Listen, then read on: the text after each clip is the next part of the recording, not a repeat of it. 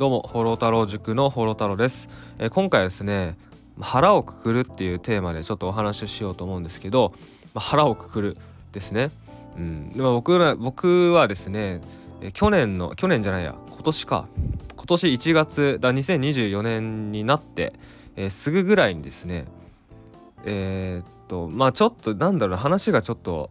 いろいろややこしいんですけどまあ、まずですねあの1月1日に、まあ、ちょっと私事ではあるんですけど、まあ、入籍をしたんですよ。はい。入籍をしました。でじゃあなんで入籍をしたかというと、えー、それがですねまあこれ話がややこしくなるな、まあ、まずその会社を建てることになりました、はい、会社を建てて、えー、ちょっとねその融資を受けなきゃいけないっていう状況になったんですね。で、まあ、僕のパートナーはですねとある、えー、まあ仕事で自営業個人事業主をしてたんですけどまあいろいろねとなんだなんて言えばいいかな契約上のトラブルなんて言えばいいかな、まあ、ちょっとうやむやにさせてください。まあ、いろいろあって新たにお店を出さなきゃいけないっていう状況になりました。うん、で新たにお店を出すと。でお店を出すってなったらやっぱ資金が必要に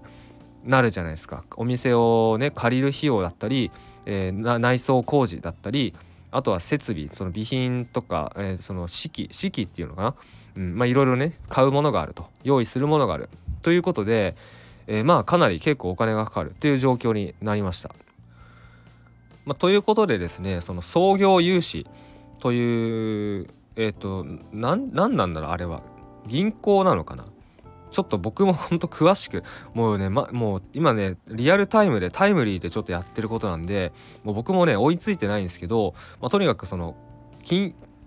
国のあれでしたっけ？国の公庫っていうのかな？まあ、とにかくその融資をね創業融資、まあ、つまりこうこれから起業して仕事を作っていくっていう人が借りれる創業融資っていうのがあるんですけど、まあ、創業融資を受けようと。いうことで。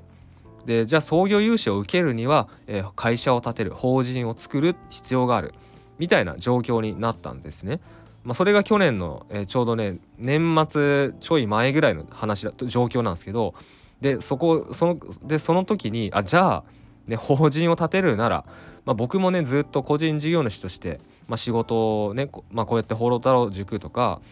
まあ、コンサルとかいろいろねオンライン講座とかいろいろこうやってて。で個人事業主として売り上げもまあ上がってきたので。あじゃあえ2人で一緒に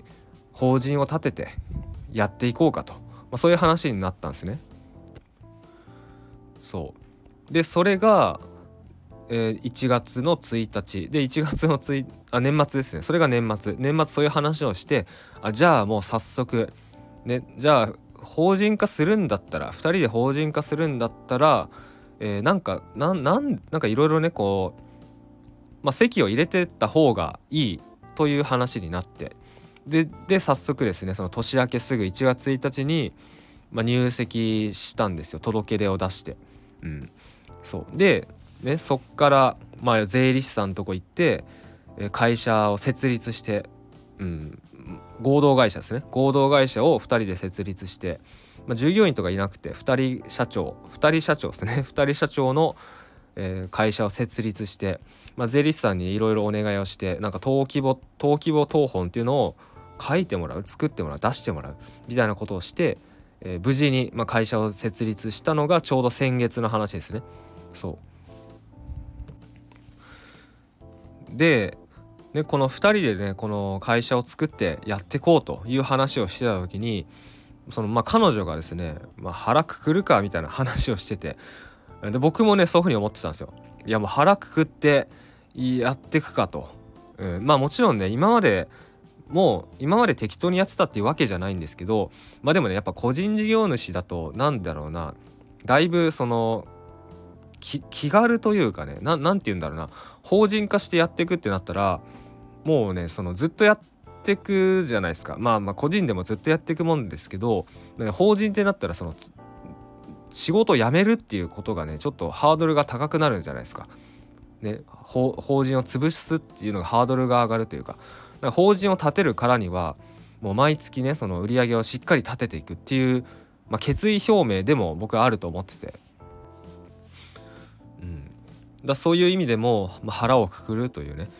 であとはそのね僕は今放浪太郎塾っていう、まあ、塾をね僕のメインメイン商品として、まあ、販売させていただいてるんですけど、まあ、放浪太郎塾っていうのはどういうものかって言ったらえっ、とネネットビジネスネットビジネスって言い方どうなんですかね。でもちょっとあえてね僕はネットビジネスって言い方するんですけど、まあ、インターネットを使ってビジネスをするっていう意味でねネットビジネス、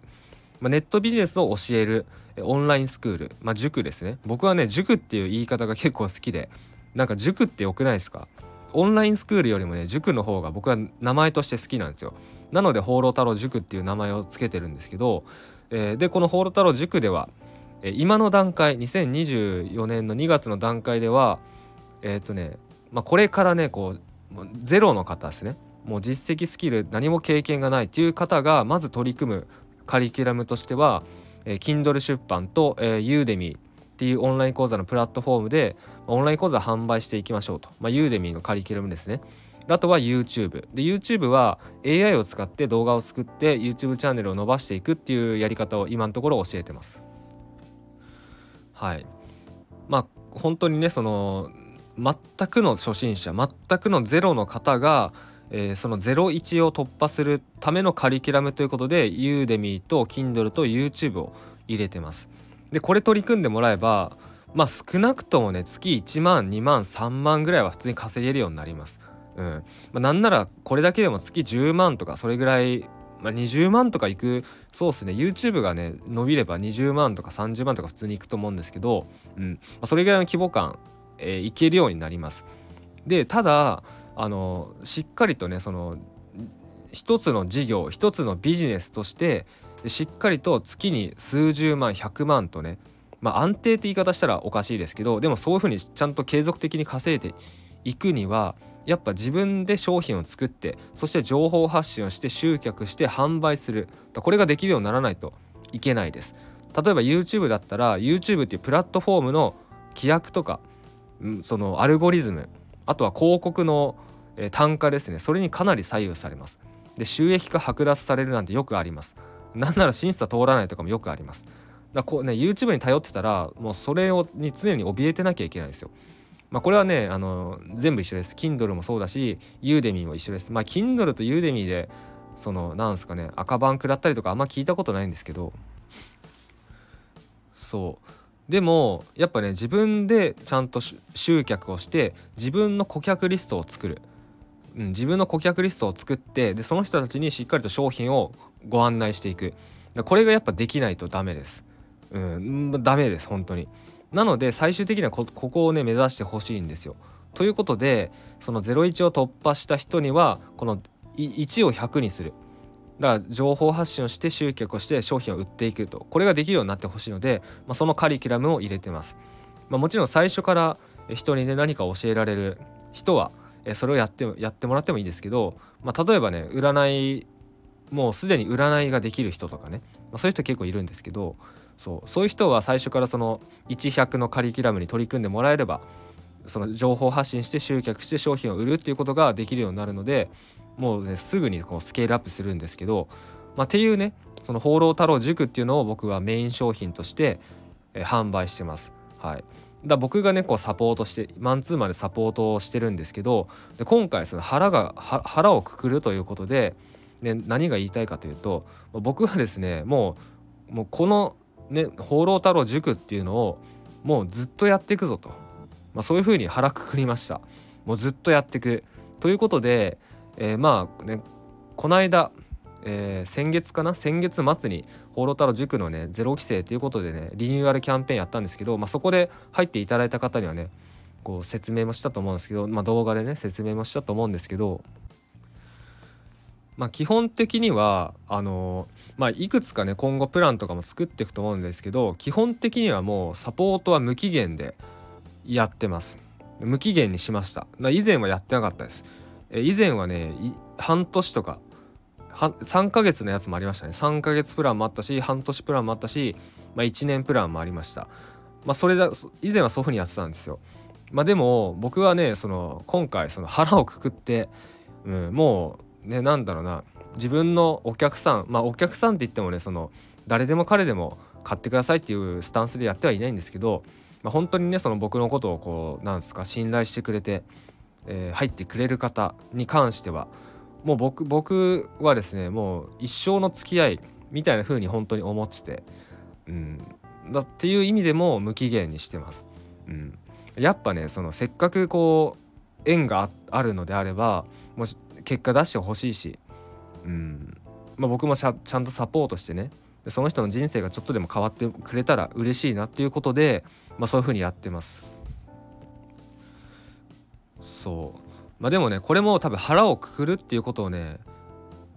やらな思わなかったらねできないんじゃないかなと思うんですよ。そう。で昨日もねコンサルをやった時に話したんですけどなんかこう自分がほん売りたくないものを売った方がいいっていうねお話をしました。例えば無期限サポートってどうですかね？やりたいですか？やりたくなくないですか？うんやりたくないですよね。だって無期限ですよサポート。そう。だけどでそれはでも自分の都合なんですよ。だから相手からしたらその、ね、もちろん無期限サポートが何だろうな全てにおいていいっていうわけじゃないと思うんですけど、うん、でもでそ無期限だだから安心って思う人もいるんですよ。そうでもちろん例えばね1年で結果出ない人なんてざらにいるわけですよネットビジネスで。1年でなんかその思うような結果が出ない人なんていっぱいいるわけでだったら1年のサポートサービスって足りなくないですかと。うん、普通にじゃあ1年経ってようやくうまくいったところでサポートが終わっちゃったらそれしょうがないじゃないですかもう。だったらちゃんとその1年経ってうまくいってきた後もちゃんとサポートできる。うんまあ、そういうサービスがあったらいいなということで、うんまあ、僕がね腹をくくったので、まあ、そういうサービスを作ったっていうことですね。そう、うん、なんかね僕もね一時期は一時期はねなんかかなり楽楽を楽をしよう楽をしようって思ってましたね。でもちろん楽をしようっていうのは悪いことじゃないです。やっぱね人生はねもう有限だし一回きりなんで、うんまあ、楽しくね自由にえー、好きなことやって過ごす、まあ、そうであるべきだと思います。まあ、だけどどっちにしろね仕事は絶対しないといけないじゃないですか。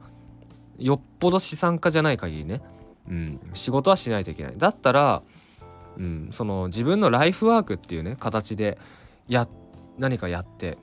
うん、ややったらいいんじゃないかなと思いますね。ということでまあ、僕はその放浪太郎塾、まあ、この活動をですね自分のライフワークとして、まあ、腹をくくってですね、うん、もうずっとやっていくということでもう腹をくくりましたので、うん、そうまあ、ただその最初からねこういうふうに考えてできる人っていうのは、まあ、なかなかいないと思うので、まあ、僕もね最初からこういうこういう考えになったわけじゃないのでいろいろねこうやってみて失敗して紆余曲折あってああでもないこうでもないと。で最終的にやっぱあやっぱこれをやるしかないと。やっぱこうやってやるしかないということで、うんまあ、今に至っているのでなので何が言いたいかというと、まあ、これからビジネスをやっていこうっていうあなたもですねもういろいろやってくださいと。行動してくださいとにかく。